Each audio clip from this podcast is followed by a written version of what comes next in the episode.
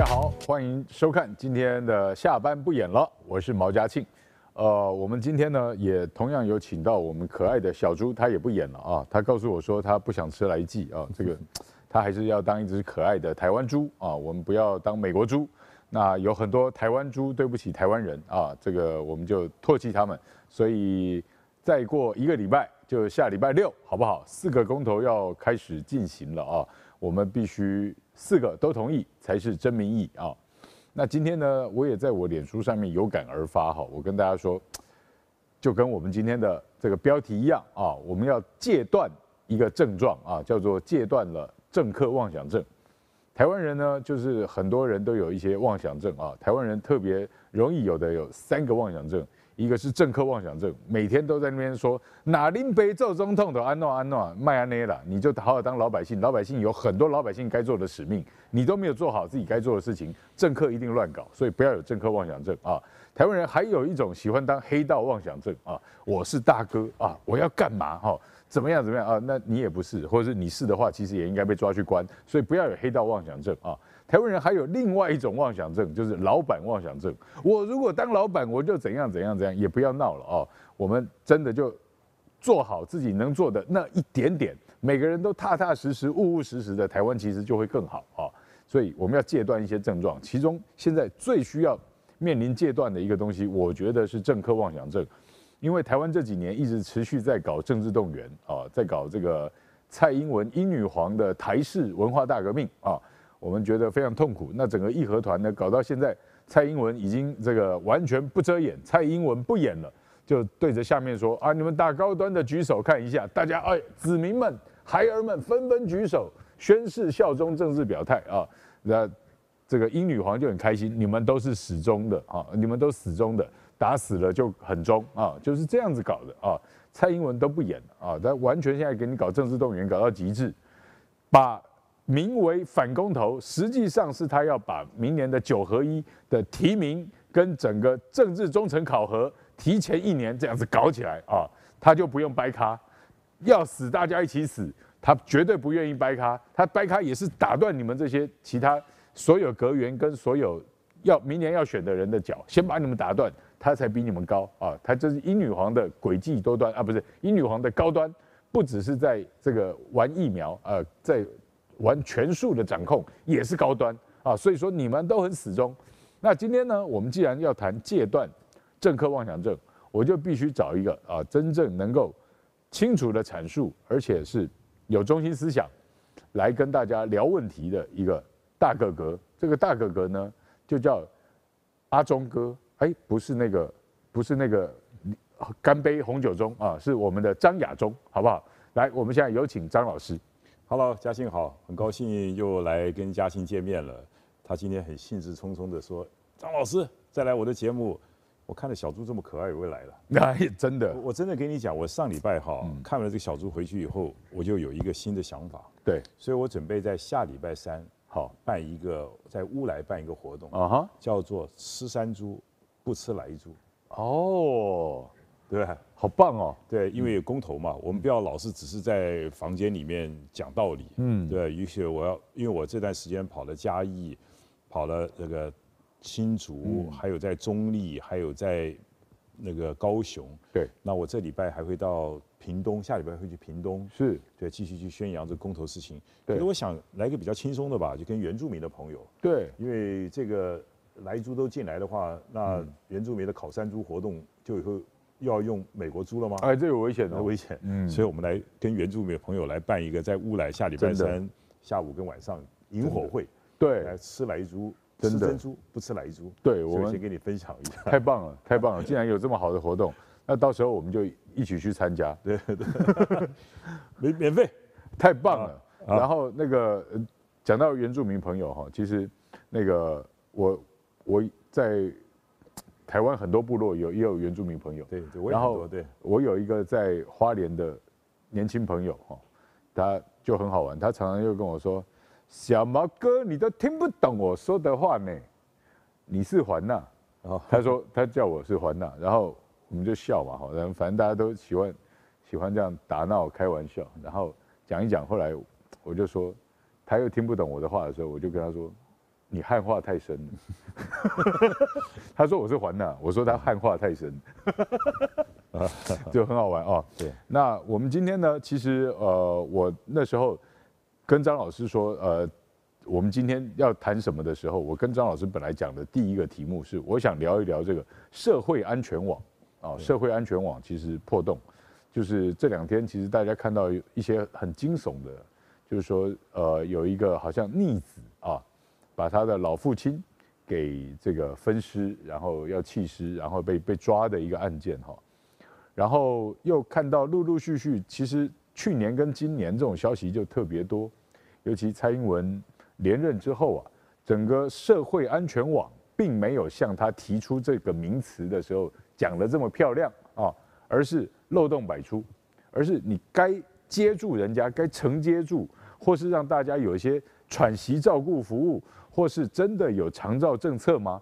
到现在其实我们看到是漏洞百出，而且台湾就包括我们常常大家都知道，很多家庭都面对到的哦，或是你不愿意面对，但是你迟早要发现它是一个问题的，就是说初老哦，刚开始老的人，五六十岁的人，他去照顾老老，初老照顾老老，在台湾是很正常的、很常见的一个事情。可是这是久病床前无孝子这句话在考验大家的人性吗？或是说，实际上心力交瘁会是怎么样发生啊？我们都没有去真正认真思考，在一个现代工商社会该面对的状况啊。这当然是社福的一块，长绕的一块。那社服机构其实从今年疫情以来，也都发现有很多人他就真的干脆就把老人丢在那边，他也不管啊，反正也不能接出来啊，也不方便互相联系啊，那老人也很难过啊。那老人甚至在寻短或是怎么样的这些状况，我们看了也都很心疼。可是这些东西都是我们每个人都会面对到的长辈的问题，但社会安全网就没有，或是说这种因为情绪跟社会氛围不好而有的凶杀案，在社会安全网或是说长照政策这方面，老师觉得有没有？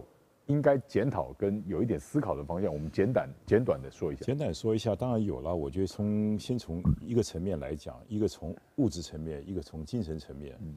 那精神层面就是说，的确，你想想看，我们这几年了，特别是从二三十年前，我们开始所谓的多元化，就是把我们的一些核心的价值、核心的思想给它摧毁了。嗯。那你看，现在不要讲说什么历史文化。就是在整个的公民教育里面，其实已经不再谈所谓的礼义廉耻，那更不要提八德。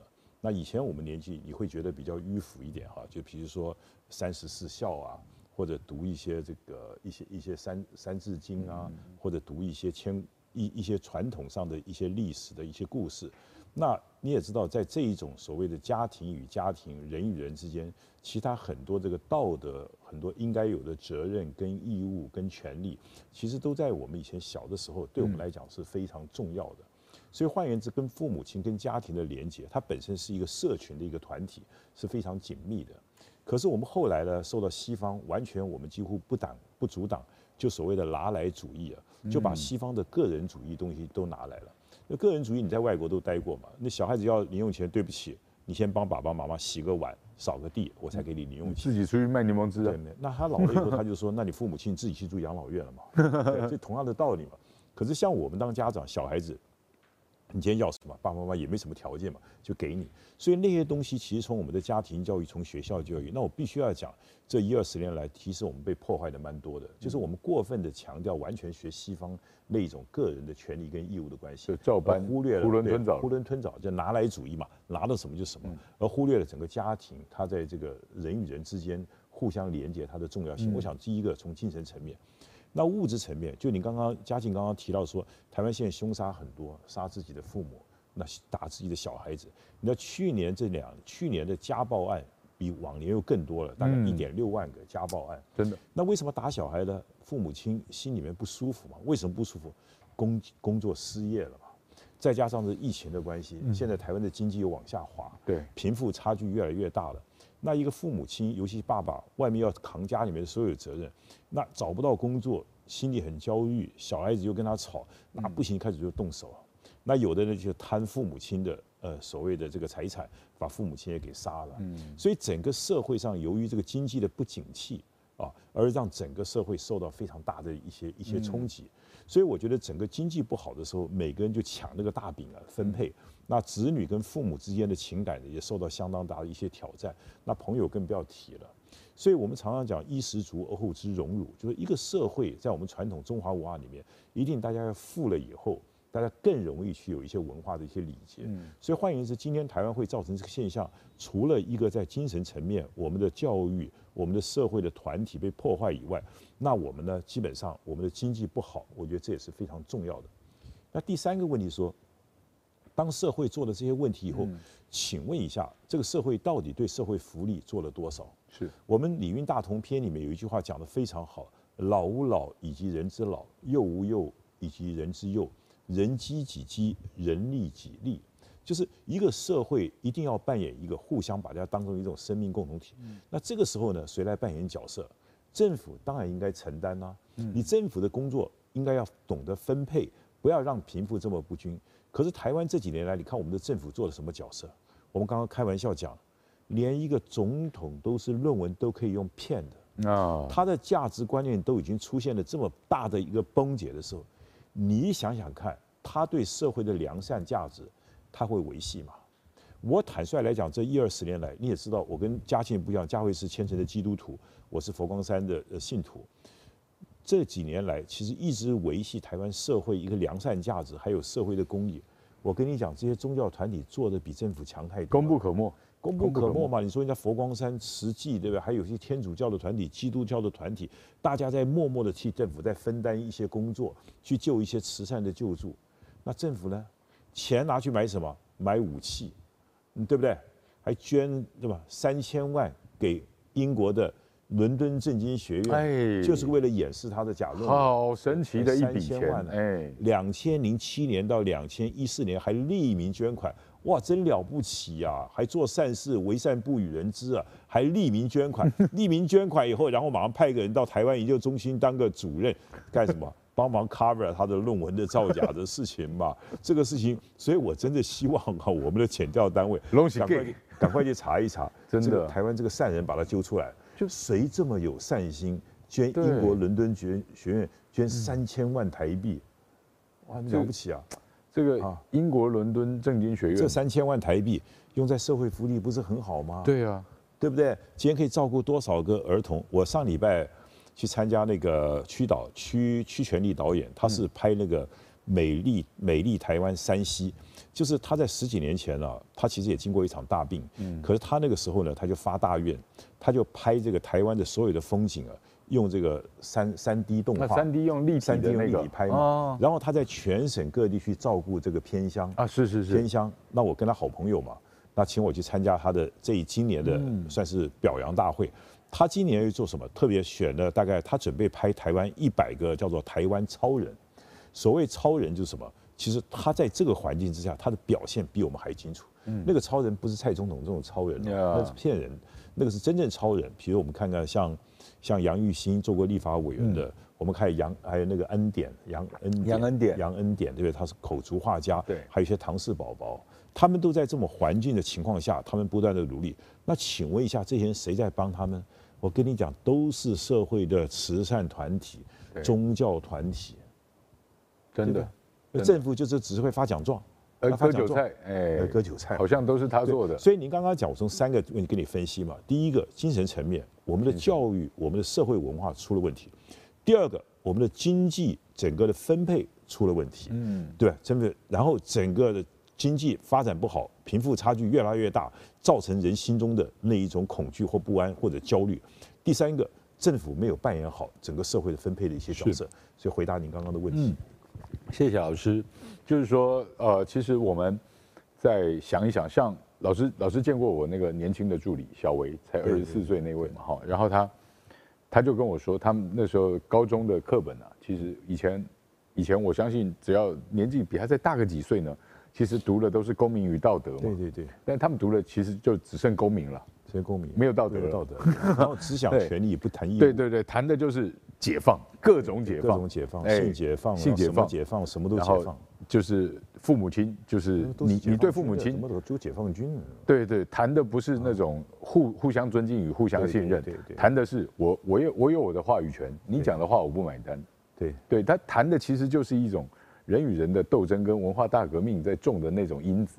因为我跟你补充一下，因为你知道在马英九任末期的时候，不是我们要科纲微调？对对对，大概所有网友都不知道，整个课纲的微调公民那堂课，嗯，是我在。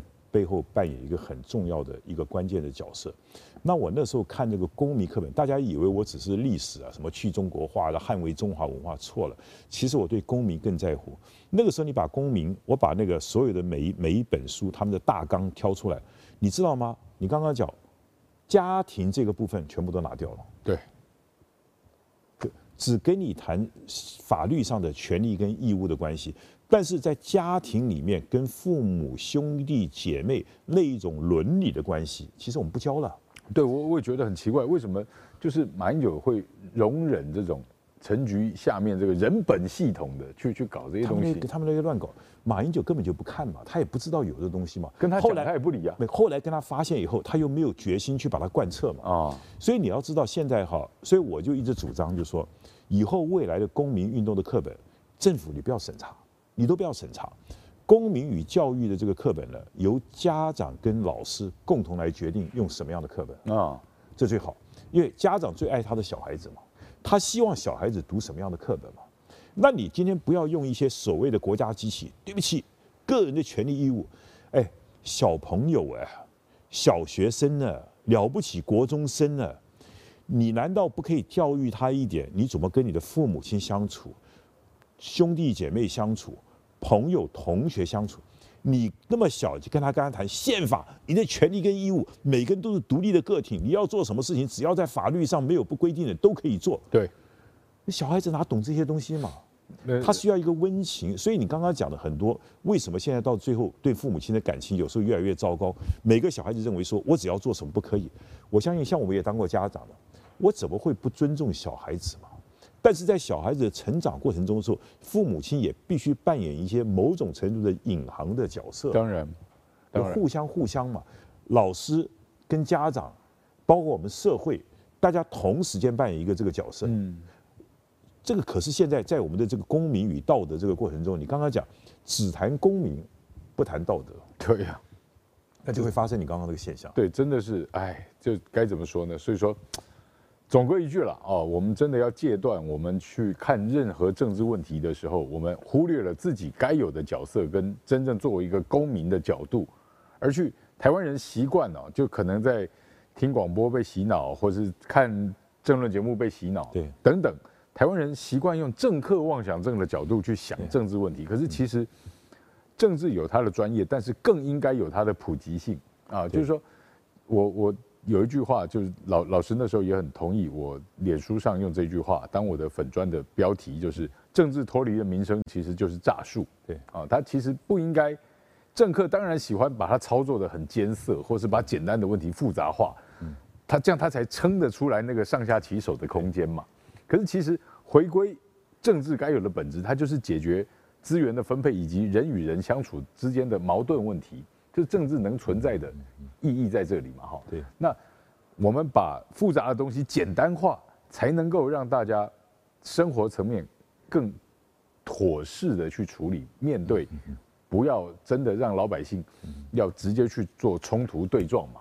那可是现在的政府，它完全就是颠倒过来，啊，它让我们必须在生存的层面去做挣扎，所以我们就没有办法好好过生活。没有办法好好过生活，就不能去追求更多的幸福，比如说对。父母尽孝，对子女做有更好的栽培跟疼爱，因为我们自身的生存都都面临很多的纠结，所以说从刚刚的这个长照问题再谈过来，哎，我现在想要这个 Q 一张照片，麻烦导播哈，把那个高雄哈，这个昨天晚上哈，这个民进党做反公投。的那张照片哈，帮我 Q 出来，大家不要太惊讶哦，你们先调整一下，深呼吸一下，调整一下心情。等下你看到这张照片呢，我不晓得你会感谢民进党，还是你会赞叹民进党，还是你会想要干掉民进党啊？我不知道，但是你先深呼吸，心情平缓一下。现在大家有的又在准备下班哈，有的在准备晚餐哈。你看到这张照照片呢，不要那个喷鼻血，好，也不要这个嗤之以鼻，更不要生气的摔自己的手机啊。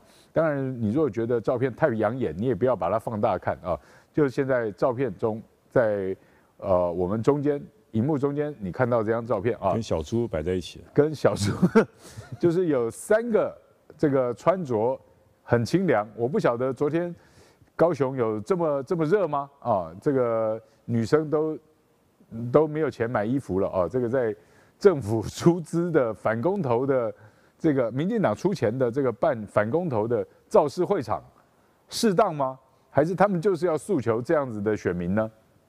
还是他们就把台湾人的智慧跟对政治的品味讲得这么这么啊露大腿露露露什么的啊翘着屁股的啊？这是民进党看政客。不，民进党政客看选民的品味是不是就是这样？哎，其实我看了这个照片，我真的心里很感慨。嗯、他们也在谈公投。啊，老师对不起，我还以为你说的感慨是你宣传公投的这个说明会没有这个，很可惜。没有，你看看为什么 啊？我在你也知道我在各地哈，嗯、我在搞这个辛亥列车串联，就是我在各地，就是张老师带着中华神龙还有天下围攻他们的队伍，是就是一些民间团体。因为我上次跟嘉庆讲，我一直认为说这个公投不应该是政党跟政党的对决，是应该公民真正的公民运动，公民运动。所以我这次跟很多公民运动，那我们要让更多人了解十二月十八号的公投的重要性。所以我已经在我刚刚讲在中立，对不对？在高雄，上礼拜在嘉义，还有过两个礼拜在过两天要在屏东。你知道在高雄在屏嘉义天气都很热嘛？啊，我呢就站在那个车子上。我在高雄站了大概有七个多小时，对，然后我在嘉义，那天太阳很大，照得我全身都发红了，然后站着对六个半小时，就站在那边呢。各位看，张老师还体力好，可是相对于那种吹个冷气啊，跳个这个露大腿、露露露屁股的这种这这种这种东西，大家都是为了公投，这种公投的水准，我们这种真的是，你看我张老师晒得黑黑的，我们就在街头上去呼吁大家。要出来投票，要出来投票，希望投四个同意票，救子、救孙、救自己。结果在搞什么嘛？对，什么人玩什么鸟？哎，对不对？所以他们诉求的就是这种品味嘛，诉求就是品味嘛。公投在他们眼中就是这种这种层级，就糟蹋民意，糟蹋到我今天公投在我的心中，你看我为公投，我可以站上车子站七个小时，太阳酷晒，我也没有戴帽子，真的，对吧？那我是真的用我的诚心去换取大家。同胞能够支持，我一直讲说，这个公投跟张亚中之间没有什么多大的关系，因为我们的年纪已经慢慢的长了嘛。嗯。可是对下一代嘛，特别现在你说吃奶猪的小朋友，马上要进入社会的，你要到公司上班，你的电力怎么办？是。对，那你这个电力不能解决，台湾的经济怎么发展？企业界走出以后，一走了以后就不会再回来。所以我真的站在这个车上，跟大家还后面跟的，哎，跟的我们在。在高雄有大概有三百六十几辆，那在嘉义比较少一点，大概有六七十辆。这骑的摩托车，哎，那个摩托车戴个戴个头盔，天气这么热，开的速度又不能开很快，大概二十五公里，跟着我这样子嘉义高雄这样子绕。他们为了什么？他们也在为他们的下一代。可是你看看你刚刚那个水准，对，你怎么看公投嘛？民进党的水准，对，你怎么会让这一种东西进到公投的那个表演的场域里面来嘛？他们是反反民意嘛？他们他们在宣传不同意嘛？我真的怀疑这些人到底爱不爱台湾呢？他把台湾搞得这么贱，搞得这么怂，爱台币啊！哎，台币，嗯，爱台币应该卓无庸矣哈。因为我觉得像这种东西啊，我不知道那个主办单位是谁啊？我觉得真的民进党啊，上面字字幕都打了。我好，那民进党，我说那个那那个主办人啊，真的可以可以滚蛋了。这个高雄市长是个软男，请蔡英文出来。高雄市长的那个在高雄啊，就在高雄啊。就陈其迈品味嘛，陈其迈品味，陈其迈跟蔡英文就是这样这样子对待高雄，这样对待高雄市民或对全台湾的公民，应该真的要道歉了，或主其事者要赶快下台了。哎，而且我们现在讲到，因为我我对蔡英文还是有某一部分的尊敬，就是说我对这个人啊打问号，但是这个职位我必须尊敬嘛。照理说中华民国总统我们都要尊敬，可是她是一位女总统。可是民进党怎么会用这种消费女性？不是还有一个叫范云的，是不是？范范范云我们就不讨论了了。哦哦，对，讨论他会这个让我们，所以，他们不是很讲究女权的吗？对，就是范云的女权我们不懂，不是我们懂的那种女权。范云式的女权。哎，对对，范云式的女权就是他觉得需要批判别，他他需要拿来这个做政治攻击跟斗争的时候，他就拿出来，但是他对自己所营造出来的种种问题，或是民进党让需要面对的问题，他绝口不提。对不起，哎，对，这个很奇特啊。所以说，像蔡总统跟范云，或是你，你监察院长也是女性啊，了不起。你上次说陈菊了，陈菊花啊，对，陈菊，对，民进党终于成局了。哎，民进党成局了，顾全大局。菊花，你知道什么意思吗？菊花有哎和平的意思吗？肃杀之气。肃杀。哦。对，秋天一菊花一开以后，所有花都开不了了啊。对菊花，所以说菊花出来就要推出去斩了，就推出去啊！秋菊，秋决啊！见秋菊就想到，所以看到陈菊就知道哦，那个霸气十足。可是好像只有对国民党，哎，对，当然这是一定的。陈菊也是高雄的老大。对，老大老大，对，到现在陈其迈还在他活在他比大还大一点，比大还多多一点。哦，老太。可是他高真的陈其迈现在在高雄活在他的淫威之下，淫威之下。哦，这个太厉害了，这个陈局不是一般人。啊，我们改天真的好好的收集一下陈局的资料，我觉得我们可以谈一百集谈不完，谈不完。哦，这个高雄真的太可怕了，这个从看得见的吃到看不见的，哦，甚至连这个之前韩国瑜在修。在在挖下水道哈，要清下水道，清出来机车，嗯，床垫，我都觉得是不是忍者龟？陈局把忍者龟养在高雄的下水道，太可怕，对不对？忍者龟骑摩托车还睡还睡床垫，哦，陈局真是太可怕。所以高雄能做的事情很多啊，你们做一点为老百姓好的事情，不要连反公投、反民意都还弄到这种消费女性，用女性的动体来博眼球。真的很糟糕了，我觉得这种东西，希望真的善良的公民老百姓啊，真的好好起来谴责一下民进党嘛，嗯嗯，好不好？这是要谴责一下了，因为公投是一个这么神圣的事情，它是人民的基本权益，也是我们在面对这些政党政治我们最后一道防线。嗯，所以我一直抱着这个这种心情非常沉重的心情来推动这个公投，公投越成功，其实我们台湾的社会就越进步。对啊，但。反之啊，就是说，如果我们现在真的又被民进党搅起了很多情绪，或是他们又用了很多的话术，要兜售他们这种政治神棍要卖的这个 J 铁服啊，对，J 铁服呢叫做相信政府、相信党啊，遇到任何问题就是用 J 铁服。对，然后今天这个我们跟尼加拉瓜断交了。对啊，尼啊不，尼加拉瓜跟我们断交了。对对。然后总统没有道歉，外断交部长依然很尽责的在断交。哎呀，这个东西呢，我们就是现在请这个曾经真的是当过职业外交官啊，这个驻外这个高级外交官啊，张亚中老师来跟我们讲一下，从国际政治跟我们国内。自己面对的问题是什么？而为什么引来了这个断交？然后没有人负责，没有人负责是非常可怕。你知道从民进党上来以后已经断几个国家了吗？八个，八个了吗？现在还剩几个？十、十五、十四个，十四啊！对，超过半数了。哎呀，我越来越快成功了，快成功了！哇！然后这我们在原来中南美跟加勒比海是我们的外交的主力啊。可是这几年来，这五年来连续断了三个国家，像巴拿马、像萨尔瓦多跟这个呃多米尼加。多米尼加。那这一次呢，又很可惜的又断了啊，尼加拉瓜也断了。那现在还有一个非常危险的，就是洪都拉斯啊，洪都拉斯，因为洪都拉斯刚刚选上的总统是左派的，是他在选前的时候呢，就说如果他当选以后，他就要跟中国大陆建交啊。但是现在台湾有个人在帮台湾啊，就是美国。哦，呃，因为美国他基本上他他打台湾这张牌嘛，那蔡英文当然也完全配配合他，所以打这张牌基本上多米现在那个洪都拉斯到现在为止，他为什么还有没有跟中国大陆建交？因为美国已经派了特使去游说他们不可以跟台湾断交，所以你要知道，包括像远在欧洲的像立陶宛，他们现在想跟台湾发展关系，可是内部呢也有反对的声音啊，是像。立陶宛认同于跟台湾提升关系的，降低跟大陆关系的，大概只有百分之三十四支持。哦，你说他们政政坛里面，这只有百分之三十四支，没有全民全民、哦、全民全民调查、哦，他们做过民调，所以现在其实也是非常危险。那现在来讲，其实完全我们在对外关系，我们跟其他国家建立邦交，不是靠我们自己的实力。我坦率来讲，现在台湾的实力跟大陆的实力已经差距非常大了。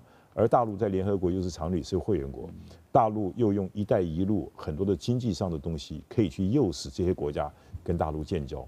所以，我们现在台湾只剩下一步棋了。这一步棋就是完全靠美国老大哥，他去跟洪都拉斯讲，现在不可以跟台湾断交。可是，由于这个美国呢跟尼加拉瓜的关系不好，这个总统关系不好，尼加拉总统不鸟他，所以在这个情况下呢，他们就跟台湾。断交，跟我们断交，跟中国大陆建交了。嗯，那这个问题其实问题其实为非常严重，严重在什么？就是现在我们还有十四个邦交国，但这个十四个邦交国，请问一下，这十个邦交是靠什么来维持跟这些国家的邦交？你讲好听一点，哎呀，我们的价值观相同，我们都是民主、自由、人权的一群。不要骗人了，嗯，这个不能当饭吃的，嗯，每一个国家在思考它的外交政策的时候呢，基本上都是自己的国家利益，嗯，啊，所以现在美国在帮助民进党政府，那美国要帮助民进党政府呢，那当然要条件了嘛，所以说，请你吃莱猪，嗯，你就不要啰嗦，就吃莱猪，对，叫你买什么军火，你就买什么武器，不要啰嗦，哎呀，然后美国最近要通过一个台湾威慑法，就说我们美国。帮你编个几百亿的美金来贷款给你，请你买我们美国的武器，怎么样？多够意思啊！哇塞，现在准备贷款给你，直接洞是这样挖的，就这样挖，就请你再继续买。所以他现在一方面，而且这样讲起来是，你还没有借口跟我说你国内没预算哦。对，借就你还没有借口喽？贷款，他贷款给你嘛，就我给你长期贷款。哎，老师，这个案子其实我听起来很像阿扁末年哈那个。吴乃仁他们搞出来达正案，达正案被对被我跟你讲，现在美国美国感觉好像跟跟美国的这一套都走通了。现在现现在民进党他玩到什么地步？玩到说我们的外交东西，他现在撑的那个地方，你知道，一直撑到不断。其实靠美国，不是靠民进党撑，因为台湾的经济力量也撑不起来了嘛。对，因为大陆撒钱比你撒得多嘛，所以他必须靠美国撑嘛。美国就是帮你撑一下，但是撑这个过程中，开口跟你狮子大开口。钱钱拿来，这会完全把我们掏空掉的。当然，白银外流啊！所以我跟你讲，对对台湾来讲，现在处在一个非常危险的地方。就说，因为我自己研究外交关系、两岸关系的时候，自从二零一六年蔡英文上来以后，两岸关系已经完全断掉了嘛。是，美中台三角关系嘛，美台美美国跟中国大陆，它是三个公报的关系，它承认中国大陆是一个国家，主权独立的国家，一中政策哈。它跟我们发展的就是所谓的非官方关系嘛。但靠的是台湾关系法，那两岸之间原来有个连线的，叫做九二共识，是。可是这个九二共识被打断了，所以台湾呢现在只剩下跟美国的关系了。那美国有两个关系啊，美国有跟大陆关系，跟台湾关系，可我们台湾只剩一个关系了。所以台湾在这个过程中完全对美国是被美国予取予求嘛。嗯。所以现在真正掌握两岸关系的主动权是什么？不是中国大陆啊，嗯，是美国，因为它可以跟大陆关系，又跟台湾关系。是。可是跟大陆的关系是把大陆当成是一个国家，把台湾的关系不把台湾当成是一个国家。好，所以你这个位阶比他差一点。所以我讲句更白的话来讲，美国怎么玩台湾，它取决于第一个是美国的利益嘛。你不要相信什么民主自由啦，那这些这是骗鬼扯。其实台湾越被孤立，美国越好掌握。一九七零年代的时候，台湾的时候是威权，对吧？可是该给你的钱就给你，给你贷款，什么都都对你好。可是呢，到了一九九零年以后，台湾变成民主化了。对不起，三零一条款寄出来了。哎，差别在什么地方？因为在一九七一年的时候需要台湾，它共同围堵中国大陆。是。可是到了一九九零年代的时候，它不需要台湾了，因为大陆跟它已经建交了，他们要共同围堵苏联了。嗯。所以它需要你，跟你有没有民主其实是没有关系的。他个人需求。就像沙乌地阿拉伯，沙乌地阿拉伯是所有中东地区最不民主的。嗯。可是美国跟他的关系最好。美国从来不会在沙乌地阿拉伯里面搞所谓阿拉伯之春，对，连一个华盛顿的特约的记者被人家分尸了，美国都不讲话，嗯，这就是美国的价值观，利益至上。那所以对美国来讲，将来到清点算，到底是把台湾卖给大陆算个好价钱呢？就是撒手不管了，大陆给他很多的利益，这对他最有利的，还是让两岸发生战争，让大陆的军力跟势力陷入在台湾这个泥沼里面，对美国怎么有利的？美国盘算是这个东西，是要把台湾给卖掉呢，还是让两岸发生战争，让台湾被打了对他有利益？这就是最后的结果，真的。所以，国民进党这些人呢，不只是坏，还笨，还蠢，还对不起台湾老百姓。我告诉你，这些人真的是很可恶啊！你这样我分析就清楚，所以说这个断交的事情，你从这个角度就清楚。我跟你张老师，我做过外交官，我对我们的外交人员我非常佩服，真的太辛苦了。为什么？这个大局，因为关键在两岸嘛，两岸搞不好，你让他去在外交上打台湾的经济利益，现在跟大陆相对来讲是比不过他嘛。嗯，军事力量你也在国际上，人家是联合国的常任理事会会员国嘛，那你怎么办？你应该想办法两岸关系搞定了以后，我们外交上参加国际空间，我们来谈嘛。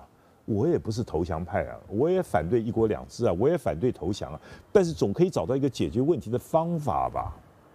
可是好，美国，哎，那我请问你了解了，以前不是很多尹清峰命案吗？对啊，你刚刚不是讲什么达政达政案案呢？军火的各位好朋友，一个军火里面有多大庞大的经济利益啊？我告诉你，民进党这些正在发国难财嘛，基本上美国要贷款给你，请问一下，这个钱上下其手，美国的军火商拿，台湾军火商拿不拿？台湾军火商拿了以后，你看美国这些政，台湾这些政客不是有接受 donate 吗？我告诉你，这就是条食物链，发国家的烂的财。以前以前我跑新闻的时候啊，我很早那时候，包括我们写国安密账的时候哈，对，呃。嗯以前国安密账上里面就有好多个户头啊，其中有一个就是说，从美国的国务院、参众两院对到我们这里啊，整个回扣的流程，因为中间过手好几家公司，包括其实我们内湖外面瑞光路上啊，什么雷神呐那些，对，在这边都分公司现在都在这边啊。那呃，他们里面的这些军火商，美国军火商在台湾的分公司用的呢？都是哪些人，都可以去查，里面很多都是我们各军种里面以前负责采购的人员，退役了以后就在里面。没有这些，为什么是这样子？这些东西，那问题是他可以跟他有提供的讯息嘛？对。那请问一下，每个都需要一些门神嘛？就所谓的顾顾问嘛？对不对？顾问那个字就是顾门口嘛。而而且都要知道这个脉络确实从哪里来，不能搞错，因为账呢每一笔都有。哦，美国的国务院其实隔几年都会把这些。露出来都会揭露这些消息，因为他们必须在某些程度上让它变成公开。所以说，这一笔他有回扣多少，在哪一家公司？比如说呃麦道公司，比如说是波音公司，比如说是其他的呃武器公司，那流出来的这个公关公司里面有多少趴数是要是在他那边？那跟台湾的某些公司有没有？嘉庆，你讲的东西啊，这是一个商业的游戏规则，对。当然，他要搞一些利益团体来输送，不然人家为什么买这个武器不买他的武器嘛？讲难听点，用什么样适合武器，谁知道呢？一般老百姓不知道，立法委员也不懂嘛，对。军方也没有发言权嘛。我觉得更可悲的就是上次跟你讲，假如我们现在的蔡英文先生论文是假的，美国的 CIA 已经有这个情报，当然会有这个情报嘛。英国的吃饭的，他看过零零七那个电影吧？人家美国、英国有情治单位啊，这事情闹那么大，不正好掐你脖子勒索吗？好玩。英国不会透过五眼联盟把这个讯息给美国吗？美国有了讯息以后，所以你刚刚讲的还好，还是一个利益输送的问题。嗯、今天讲句话，美国够狠的话，英文小姐掩护一个非法，你的论文真假我很清楚。嗯、我们现在不要谈任何回扣的东西，你没有回扣，或者你的身边人必须要更多的回扣。买买 A 买 B 买 C 你就买吧，开单给你就开单给你就照办嘛，嗯、连一点 bargain 讨价的还价的筹码都没有，所以我说蔡英文的假论文事件是一个国安问题。我很早，我最早的时候跟那个彭文正，对，他在节目中他就说，张老师，我第一次觉得你讲的这个是非常提醒的，因为他的确是个国安问题啊。因为彭文正以前在追打这个蔡英文的时候，都是从道德的层面去追打。嗯，你到底行政上有没有缺失？教育部有没有做好东西？完全在进入这个程序上面。对我们这些人来讲，我们关心的是国家的安全。我们今天已经谈到了食安问题、国安问题、社会安全问题。我们今天三个都谈到了。对，你第一个谈的社会安全问题啊，来猪是食安问题啊，今天蔡英文认为是国安问题啊，这三安都不安，都不安，都不安嘛？谁搞的？不是你民进党，不是你蔡英文，是谁呢？所以国家的动荡不安，真的就是他们这样一手搞出来，完全搞出来的嘛。所以这个事情不追，我告诉我张亚中绝对追到底了。我十二月十八号选完以后，我邀请大家跟我一起上凯道，我们要一个真相，请蔡英文把真问拿出来，拿出来就那么简单一件事情，请教育部把所有的这个程序，你审查论文这个程序，你全部给我公布出来，不然善罢甘休。为什么？这不是你个人论文的问题了，这是国家安全问题了。所以你看三安嘛，国家安全现在被。受到很大的影响了，断交只剩下十四个国家了。嗯嗯，再让民进党，民进党还要到二零二四年执政了，你不要忘了，他还有三年的时间了，还有两年到三年了，那还会再断的，断了吴钊燮继续还在做啊。你看吴钊燮部长断了八个国家，他不动如山呢，那这搞什么？哎，有没有一点政治伦理、政治责任好不好？嗯，断了八个国家了，没有人要负责任吗？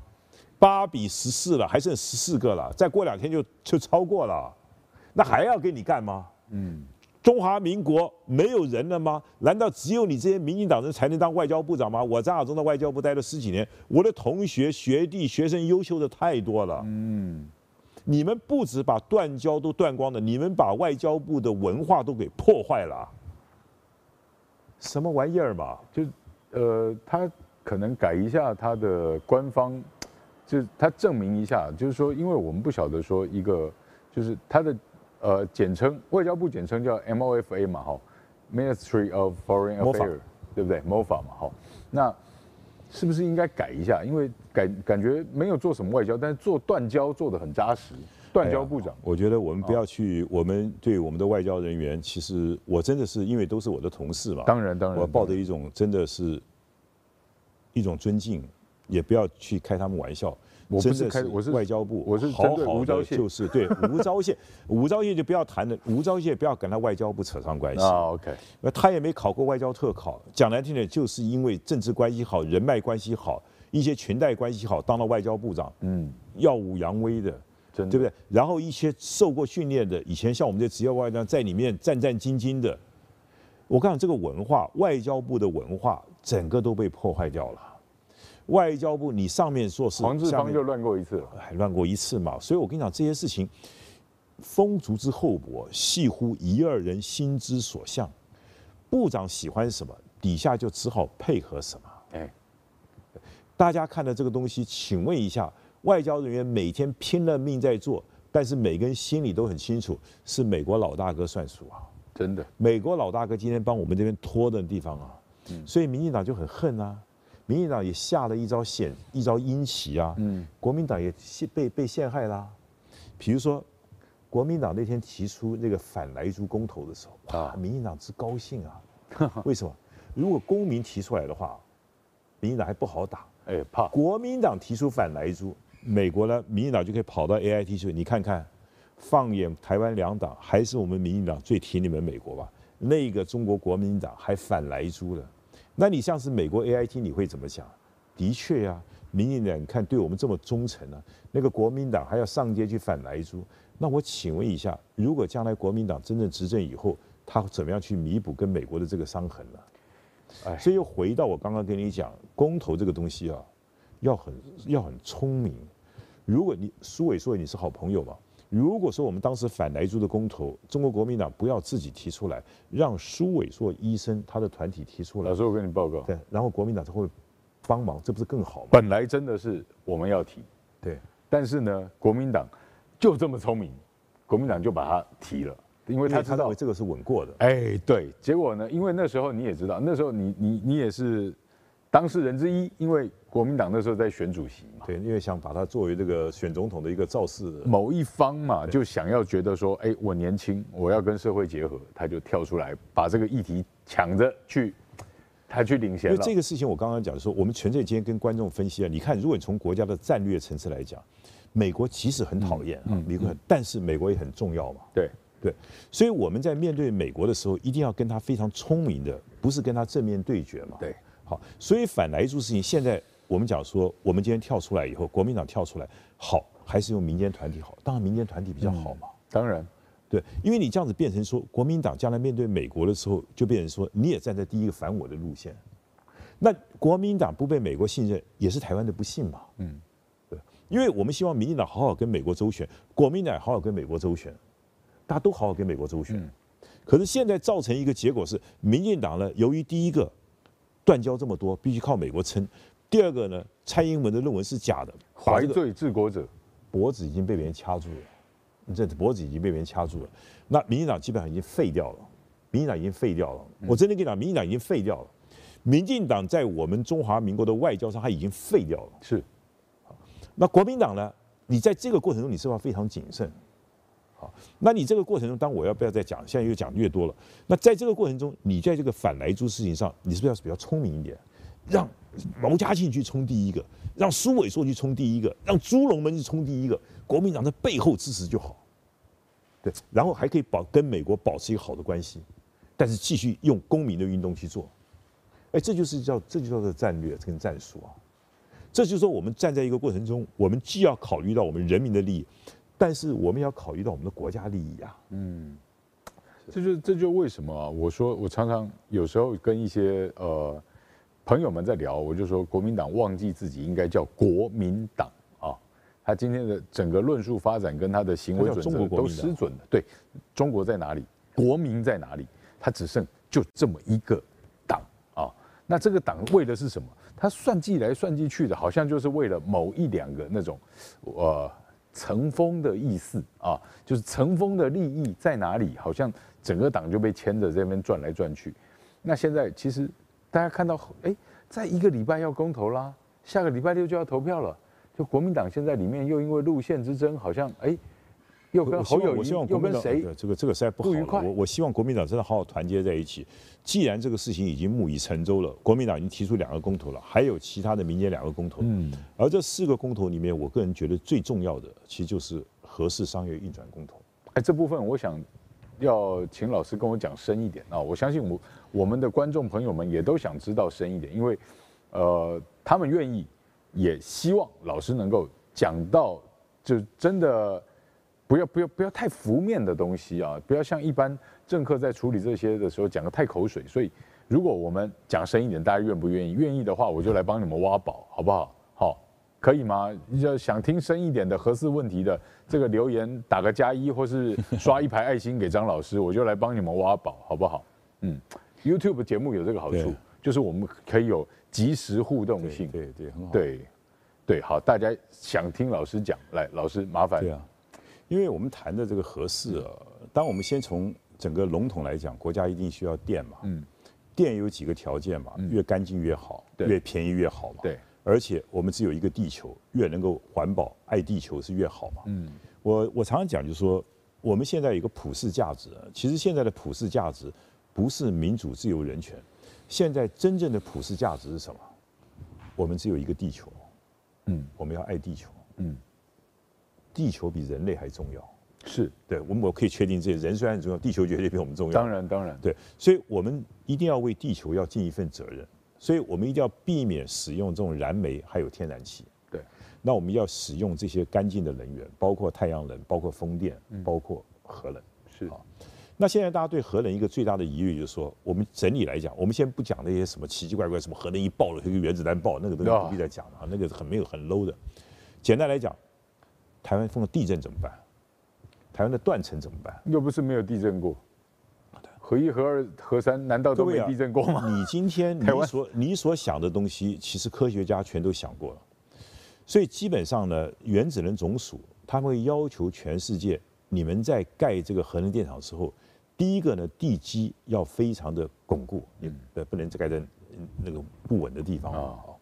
所以各位，我们的核市场。那个现在呢，在龙门那个地方呢，地底下呢，其实雪山山脉底下东北侧的一个非常坚固的巨大的岩盘的上面，岩盘上面，我记得跟嘉庆讲过了，其实原来呢，我们的核一厂要干在那边，是，只是因为这个公路的问题，对不对？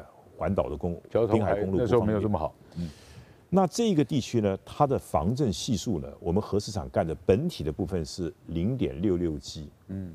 啊，那一般的大楼呢，大概是零点三三 G，所以说呢，基本上是非常安全的。那你要知道，我们核一、核核二、核三，核一厂刚开始的时候，那个安全系数呢是零点三 G，嗯，核二厂是零点四 G，核三厂也是零点四 G。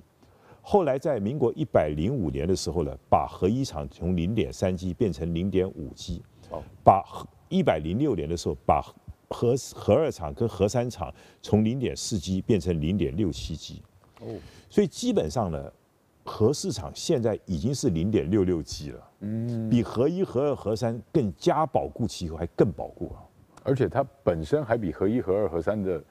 就已经更稳了，更地已经更稳了。啊，然后它又更更坚固，加上现在的当时的科技又更好嘛。啊，那零点四级是什么样概念？大概是强度到七级的地震才零点四级哦，啊，七级地震四 G，那整个如果地震呢，只要到了零点一到零点二的时候，其实我们的反应器组就自己就会停电，不是就就停停的运转。所以基本上呢，你这一种所谓的会不会有地震啊，去影响到它，核市场是一个非常安全的。嗯，那另外来讲，就是说核市场底下是不是有断层呢？的确，这个断层呢，如果说越长的话呢，它这个地震的影响就越广。就拿日本的三一一的地震来讲，它的那个断层长是五百公里。嗯，可是我们台湾呢，最长的断层只有一百公里。啊，好，我们知道九二一呢，九二一是台湾是百年以来已经是最大最大的一个地震了，大概地震是七点六级。嗯，我刚刚讲七级大概相当于零点四级或零点五级中间了。是，所以说基本的，所以我们的九二一大地震对我们的核市场是完全不会有影响的。那每地震每多一级呢，大概它产生是三十二倍，也就是说日本的三一一的地震呢，它的能量释放的能量。是台湾的九二一大地震的一百二十六倍。嗯，可是我跟你讲一个专业知识，因为台湾的地震非断层非常的短，它只有一百公里，所以说在科学上它是不可能台湾发生像日本三一规模到九级的大地震。嗯，哦，它不是一个想象，它是科学可以算出来的。好，那我们核市场的下面呢，的确有一个叫做 S 断层。那你一听到这个 S 断层，一想说这个断层一定是 S 型的吧？啊，不是，这个 S 只是一个当时的一个编号跟一个符号，它叫做 S，编号叫 S 断层，它本身不是一个 S 型的。那这一个断层呢，它到底是一个能动的断层还是不能动的断层？那这是一个科学的一个标准，科学的标准大概在三万五千年以内曾经发生过变动的，它叫做一种能动的断层。可是超过了四万三千五百年都没有变动，包括为什么？因为这段时间能量都已经释放完毕了，这个叫做非能动断层。那现在呢，在核市场下面这个断层呢，就是非能动断层，三已经四万三千五百年没有任何的活动过了。嗯，大家清楚了吧？就就是说，我们如果不要照这个民进党，就是把它讲得很像这个。卡通漫画情节，或是这种把所有极端不可能发生的总和啊，包括哥吉拉冲上来，对，把核电厂咬破的这种可能都算进来的话，哈，大家理性的去想一想，好不好？还有我再跟大家讲海海啸的问题，因为说，因为我们知道日本的福岛啊，它基本上出现问题不是地震所造成的，因为在它旁边同样有一个电厂叫做吕川发电厂，吕川就没事啊，就没事儿。那这个东西是因为在地震完了以后四十五分钟，那个海啸扑上来，把这个日本呢埋在摆在地下室的那个紧急备用的发电机给它淹没了，所以说呢，它就没办法尽快的进入冷却系统，所以是海啸所造成的。那你就说日本为什么把这个备用的燃料的发电机摆在地底下室呢？不摆在上面呢？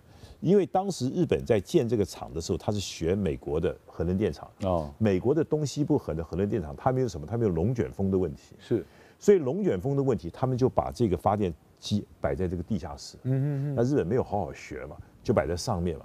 那这海水一来的时候，就把它淹没掉了。是。那我们下面再来一个问题是说，台湾会不会发生像日本那么大海啸？我想大家也关心的问题，台湾会不会有大海啸？啊，我看电影也看过吧。那我再大概再讲一个常识，大概海啸它发生的大小跟这个断层呢，跟你的海岸线，如果说是海岸线跟这个断层是平行，而且海岸线是比较平的话呢，这个海啸发生几率会比较大。对。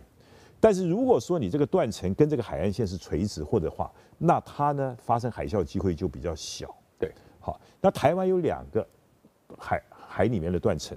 一个呢，就是在我们东北角，我们叫叫琉球断层，嗯，海海沟一样断断层，这个是垂直，所以基本上呢，它对我们的东北角不会产生多大的影响。是。那第二个呢，我们在这个恒春呢，就是我们在这个台湾的像核三厂旁边的地方有个断层是台湾这个样子，它是这样子一个弧形，有一点平行，但是又是垂直的。嗯嗯。所以那个地方呢，发生所谓的海啸的可能性不大。我举个例子好了。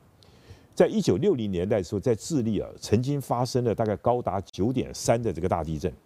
那这个太平洋的东边呢，一地震以后，它就慢慢慢撞到西边来嘛，对吧？太平洋西边也受到影响，所以在日本呢，造成了六点四公尺的海啸。对，那是很有名的。可是，在台湾呢，只造成一点一公尺，也就是台湾的这个海底的海沟跟它的那个东西是完全是不一样的。嗯，那我再补充一下。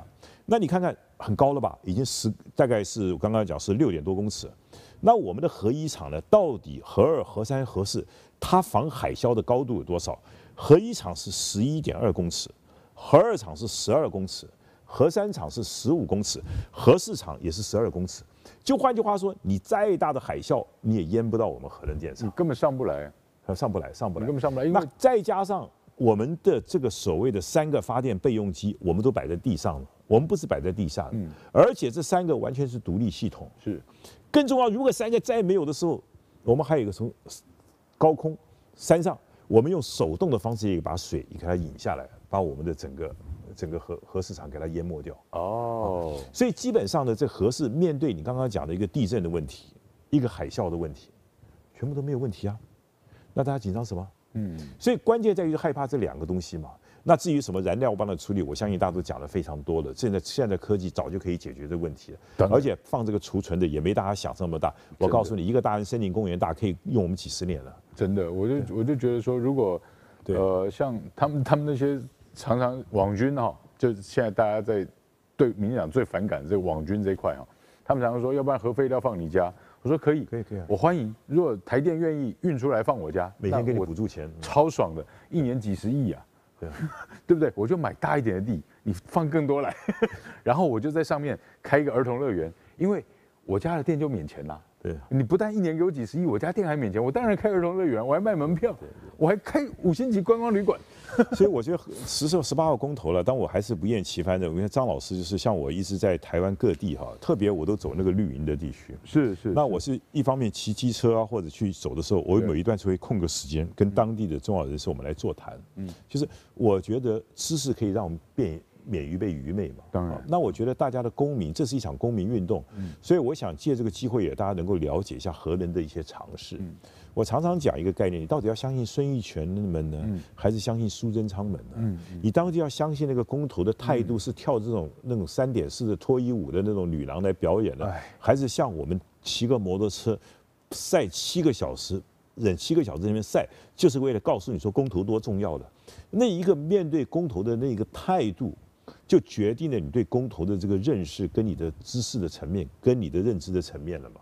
嗯，所以当然你刚刚讲的那个、那个、那个跳那种，他们的这种用消费女性的方式来博眼球，是，然后来反民意啊，这个真的是不可取啦，很糟糕了，这根本糟蹋老百姓了，真的很糟糕，我觉得对不起了。所以我觉得希望大家这个，我们今天谈到好多国安的问题，对不对？核能也是个国安问题啊，当然啊，经济发展没有国家会受到影响。是啊，经济发展不知道社会安全也会出现问题啊。所以经济问题，跟你讲一个小故事，我一个朋友开水电行的，嗯，这两年生意特别好，嗯，有一个小原因哦，就是因为其实这两年哦，全台湾大大小小的断电，嗯，九千多次，九千多次。哦，但很多人回家发现，哎，冰箱坏了，冷气坏了，什么东西坏了，他不知道为什么。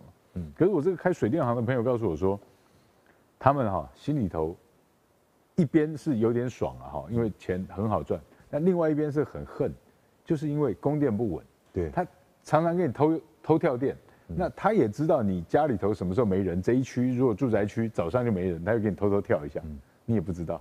哦，那你回家发现，因为现在很多冷气机，因为家家用电一般都弱电嘛，嗯，哦，那其实压缩机有压缩机的都怕断掉，对，尤其像冷气机跟这种这个电冰箱这种东西，哎，它特别容易就断掉，嗯，突然一断一开，一断一开，它最容易坏掉，对。那这两年大家可以自己去想一想，你家里头有没有换过冷气机，有没有换过电冰箱？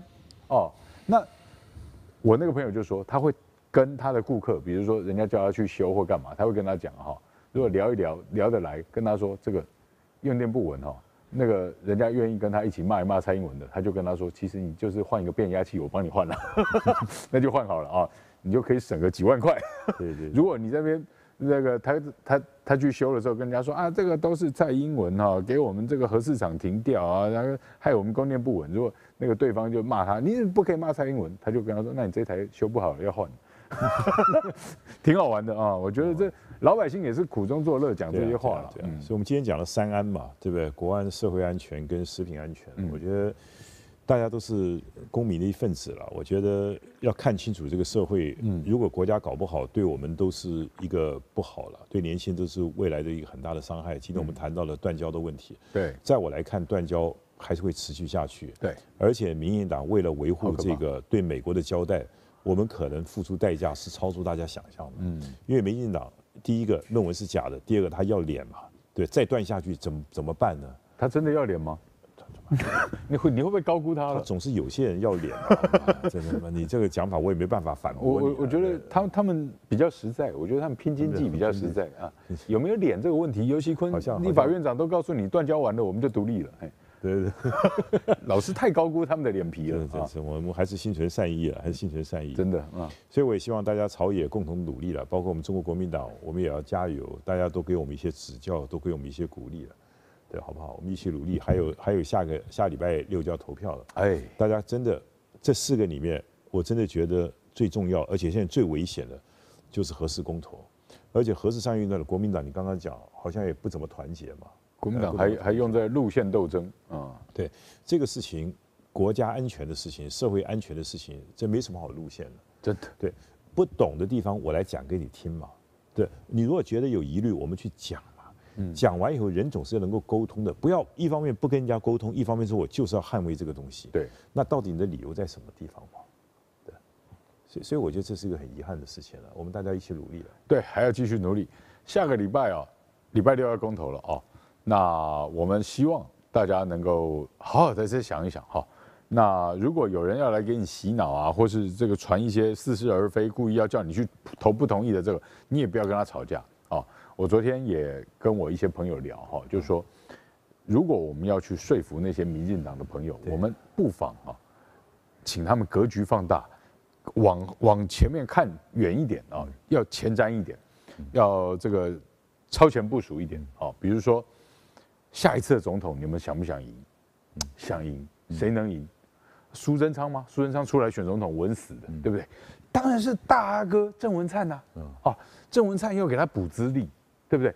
他如果只是一个桃园市长的资格，他打不过赖清德啊，嗯，打不过苏贞昌啊，所以给他补资历啊，明年就要让他先进来卡位，卡着行政院长历练个一年多，苏贞昌跟赖清德就不是对手了嘛。那大阿哥就可以扶正，走小英的路线了嘛，好好走，就也不会去抓他的论文了嘛。